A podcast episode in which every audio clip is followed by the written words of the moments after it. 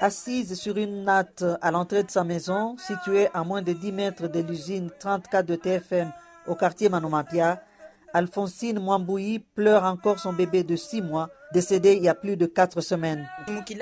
Les infirmiers ont dit que les poumons de mon bébé étaient attaqués par l'acide. Il toussait beaucoup. Et ensuite, il a vomi beaucoup de sang. Mon bébé m'a quitté dans ces conditions. J'ai une grosse blessure au cœur. Alors que la discussion se poursuit, d'autres habitants du quartier en colère approchent. Marie-Claire Kaboulot, âgée d'une cinquantaine d'années, n'hésite pas à montrer les éruptions cutanées sur son ventre.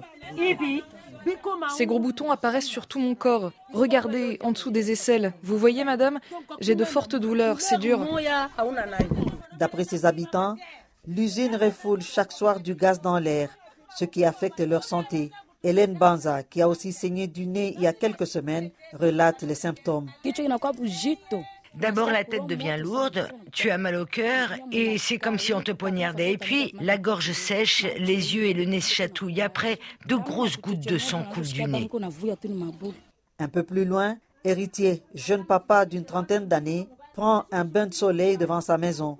Lui non plus ne cache pas sa colère. Les autorités nous demandent de nous calmer et pourtant ici nous mourons à petit feu. Moi je n'ai nulle part où aller. Là, tel que vous me voyez, je suis malade et affaibli, je ne travaille plus. À plus d'un kilomètre à l'est de l'usine est construit un centre de santé publique. Vêtu de sa blouse blanche, Faustin, infirmier de garde, est aussi conscient du danger. L'odeur de l'acide arrive jusqu'ici au centre de santé. Et pour nous protéger, nous mettons les masques qui sont conservés là dans l'armoire. Nous les donnons aussi aux malades internés dans le centre. Plus de 100 malades provenant du quartier Manomampia ont été référés à l'hôpital général de la commune de Fungourmé pour des soins.